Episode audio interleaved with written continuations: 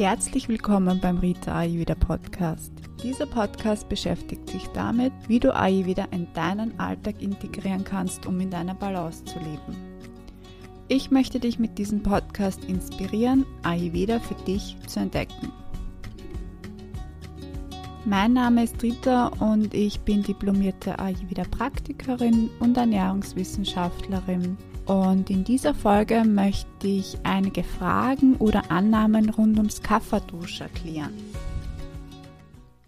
Diese Folge ist nicht nur interessant, wenn du selbst mehr vom Kapha-Dosha in dir trägst, sondern auch wenn du Kapha-Menschen in deiner Umgebung hast, da das Verständnis rund um ein Dosha immer auch zum Verständnis seiner Mitmenschen beiträgt.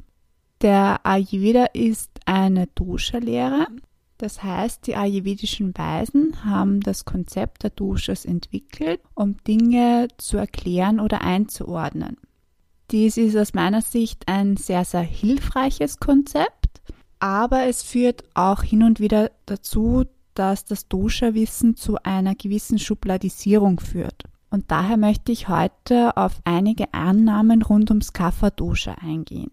Was mir zu Beginn sehr wichtig ist, dass wir alle eine ganz individuelle Mischung aus allen drei Dosha-Energien, also Vata, Pitta und Kapha sind. Das heißt, auch wenn du Kaffer verstärkt in deiner Grundkonstitution hast, müssen auch nicht alle Beschreibungen zum Kafferduscher immer hundertprozentig auf dich zutreffen. Weil die Kafferenergie kann sich in manchen Bereichen mehr zeigen als in anderen. Jedoch kann dir das Wissen rund um das Kafferduscher helfen, Dinge für dich, bei dir selbst oder auch bei anderen zu erklären. Was ist jetzt überhaupt dieses Kapha-Dosha? Und zwar beschreibt das Kapha das Prinzip der Stabilität im Ayurveda. Jedes Dosha im Ayurveda setzt sich aus zwei Elementen zusammen und das ist beim Kapha Erde und Wasser. Das Kapha wird auch oft als das Erddosha bezeichnet, weil die Erde das dominierende Element im Kapha-Dosha ist. Und die Eigenschaften von Kapha sind ölig, schleimig, schwer, stabil, kalt, langsam, glatt und weich. Und jedes Dosha hat gewisse Eigenschaften und die helfen uns einfach zu verstehen, wie das Dosha wirkt. Das heißt, wenn du viel von der Kapha-Energie in dir hast, dann sind diese Eigenschaften des jeweiligen Doshas sehr stark in dir ausgeprägt. Jetzt möchte ich, wie angekündigt, auf ein paar Annahmen rund ums Kapha eingehen und zwar die erste ist, stimmt es, dass wir im Frühling alle Kaffer reduzieren müssen? Es ist so, dass die Doshas in den einzelnen Jahreszeiten unterschiedlich hoch sind und das beeinflusst uns natürlich alle. Im Frühling steigt die Kafferenergie durch das sehr kalte, feuchte Wetter, das wir vor allem zu Beginn des Frühlings, so März, Februar, aber auch gerade jetzt im April haben, einfach stärker an. Außerdem kann sich das über den Winter angesammelte Kaffee einfach verstärkt zeigen. Und dadurch kann es eben sein, dass wir diese Kaffeeenergie verstärkt in uns spüren. Das kann in uns zu einem Ungleichgewicht führen, es muss jedoch nicht. Meist ist es so, dass Personen, die Kaffer stärker in der Grundkonstitution haben, sowie Personen, die gerade eine Kaffer-Imbalance aufweisen, diese Veränderung der Kafferenergie im Außen verstärkt spüren und dadurch natürlich auch kafferreduzierende Maßnahmen ergreifen sollten. Viele Kafferpersonen bekommen im Frühling eine Erkältung mit ordentlich Schleim oder haben auch mit Allergien zu kämpfen. All das sind Aspekte von einem erhöhten Kaffer und diese Personen müssen natürlich oder sollten natürlich im Frühling auf kafferreduzierende Maßnahmen zurückgreifen. Wenn sich jedoch ein anderes Dosha-Ungleichgewicht bei dir gerade zeigt, wie ein hohes Vata oder ein hohes Pitta, ist es wichtig, sich um diese Imbalance zuerst zu kümmern, anstatt kafferreduzierende Maßnahmen zu ergreifen, da wir immer zuerst von derzeit bei uns vorhandenen Ungleichgewicht ausgehen. Kafferreduzierende Maßnahmen können in diesen Fällen, wenn ich jetzt zum Beispiel vermehrt scharfe Gewürze verwende, kann das eine Pitta-Imbalance, ja, wo sehr viel von dieser Feuerenergie schon da ist, verstärken. Genauso wie wenn ich jetzt vermehrt bittere und herbe Nahrungsmittel einsetze, auch eine kafferreduzierende Maßnahme, kann das eine Vata-Imbalance erhöhen. Daher ist es sehr wichtig, dass wir immer den eigenen Dosha-Zustand im Blick behalten und dann auch entscheiden, ob in der jeweiligen Jahreszeit gewisse Maßnahmen sinnvoll sind. Die nächste Frage zum Kapha-Dosha, die ich häufig bekomme, ist, ich habe wenig Appetit auf Frühstück, kann das mit meinem Kapha-Dosha zusammenhängen? Bei Personen mit einem hohen Kapha-Dosha ist es sehr oft so, dass die bedingt durch die langsame, schwere Energie des Kaffers, vor allem morgens, da haben wir auch noch einmal eine Kafferzeit, und durch den eher trägeren Stoffwechsel und ein niedrigeres Agni, dass die in der Früh meist wenig Appetit auf Frühstück haben. Oft ist es so, dass sie auch erst ein bisschen später, so meist gegen 9 Uhr, Hunger bekommen. Das lässt sich sehr gut mit einem hohen Kaffer erklären. Hier ist es immer wichtig, gut auf das eigene Agni zu hören und das auch zu respektieren. Das heißt, wenn du keinen Appetit hast und unter einem hohen Kaffer leidest, kannst du zum Beispiel nur ein heißes Getränk wie abgekochtes Wasser zu dir nehmen oder einen Ingwertee oder ein Ingwerwasser. Wenn du wenig Appetit hast, kannst du zum Beispiel auch nur ein gedünstetes Obst wie Apfel oder Birne zu dir nehmen. Also es ist immer wichtig darauf zu schauen, wie der Agni-Zustand gerade ist und das auch zu respektieren.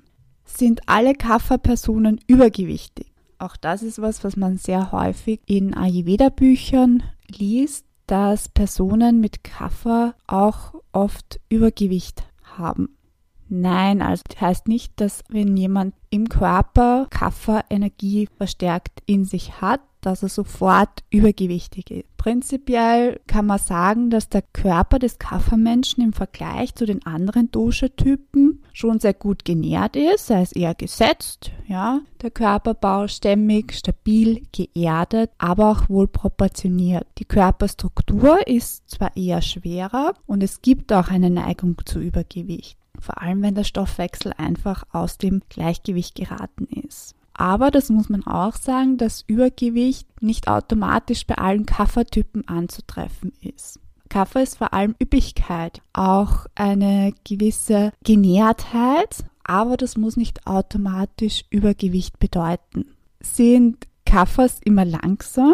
Bei den meisten Personen mit viel Kaffer ist es so dass die meist langsamer in die Gänge kommen. Das heißt, die brauchen eine gewisse Anlaufzeit und sind typischerweise nicht die, die sofort voller Energie losstarten, ja auch morgens nicht. Die stürzen sich meist auch nicht als Erster auf eine Sache und obwohl sie jetzt nicht immer so die Ersten sind, die wo dabei sind oder die so voll mit voller Energie losstarten, haben sie aber durch die Kaffeeenergie einfach mehr Kraft und können dadurch ihre Energie über längere Zeit aufrechterhalten. Das heißt, die haben eher so den Spruch, in der Ruhe liegt die Kraft. Die haben ein sehr gutes Durchhaltevermögen meist und eine hohe Ausdauer. Und aus meiner Sicht ist es einfach eine andere Art der Energieverteilung, denn viele Personen, die gleich mit 100 losstarten, haben dann eher das Problem des Durchhaltevermögens und denen geht oft die Energie aus. Ja, das heißt, Kaffers brauchen zwar ein bisschen, bis die in die Gänge kommen, aber das heißt nicht, dass die irgendwie immer langsam sind oder faul sind. Das ist überhaupt nicht der Fall. Es ist einfach eine andere Art mh, hm, zu arbeiten oder an Dinge heranzugehen. Ja, die machen das halt einfach eher langsam und regelmäßig. Das muss ja auch nicht schlecht sein. Und viele Kafferpersonen sind nicht sehr spontan. Also wenn man die anruft und sagt, hast du Lust mit mir spontan irgendwas zu machen, sind die meistens eher zurückhaltend. Die wollen sich Termine eher gerne im Vorhinein ausmachen. Und die reagieren dann eher so ein bisschen abwartend, auch wenn man denen was vorschlägt.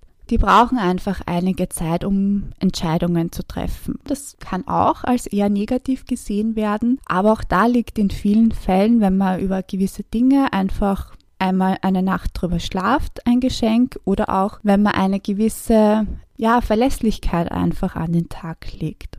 Eine weitere Annahme, die auch oft getroffen wird, ist, dass Kaffer so, so eine stoische Ruhe haben und einfach nie im Stress sind.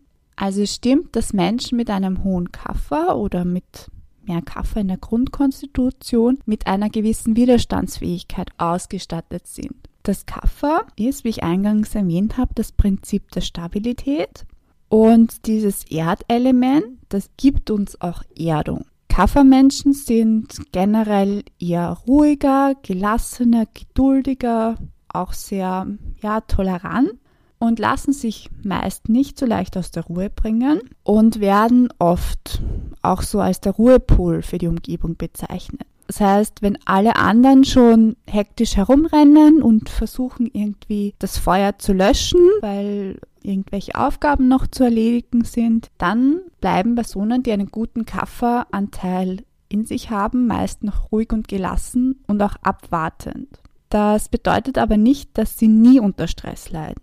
Oftmals braucht es zwar einige Zeit, aber auch Dauerstress geht an Personen mit einem höheren Kafferanteil nicht spurlos vorüber. Und oft ist es auch so, wenn Kaffers mal wegen Stress aus der Balance sind, dass das auch schwieriger ist, wieder in die Balance zu bringen. Und Kaffers fressen Stress auch oft in sich hinein, wortwörtlich auch meist mit Zuhilfenahme von Essen, weil sie eben mit Essen versuchen, die verloren gegangene Kafferenergie oder die verloren gegangene Erdung sich wieder zu beschaffen. Das heißt, bevorzugt sind hier Süßspeisen, weil die Kombination aus Süß und Fett dem Körper so eine Erdung oder Sicherheit einfach als Energiespender verursacht. Bevorzugt sind dann einfach Dinge wie Schokolade, Backwaren oder Eis. Bei zu viel Stress zeigen Kafferpersonen meist so eine Starrheit, Unbeweglichkeit, eher das Kopf in den Sand stecken und auch so ein bisschen sich von der Sache zurückziehen, wenn ihnen was zu viel wird. Und sie kompensieren dann Stress auch gerne mit Schlaf. Das heißt auch hier, ja, bei den meisten Kaffers dauert es ein bisschen länger, bis sie den Stress spüren. Das heißt aber nicht, dass eine Kafferperson nie mit Stress Probleme bekommen kann. Ich hoffe, du hast durch diese Folge die Eigenschaften des Kapha-Doshas ein bisschen besser kennengelernt. Und bitte nicht vergessen, dass jede Eigenschaft sowohl positiv oder negativ, je nach Betrachtungsweise gesehen werden kann.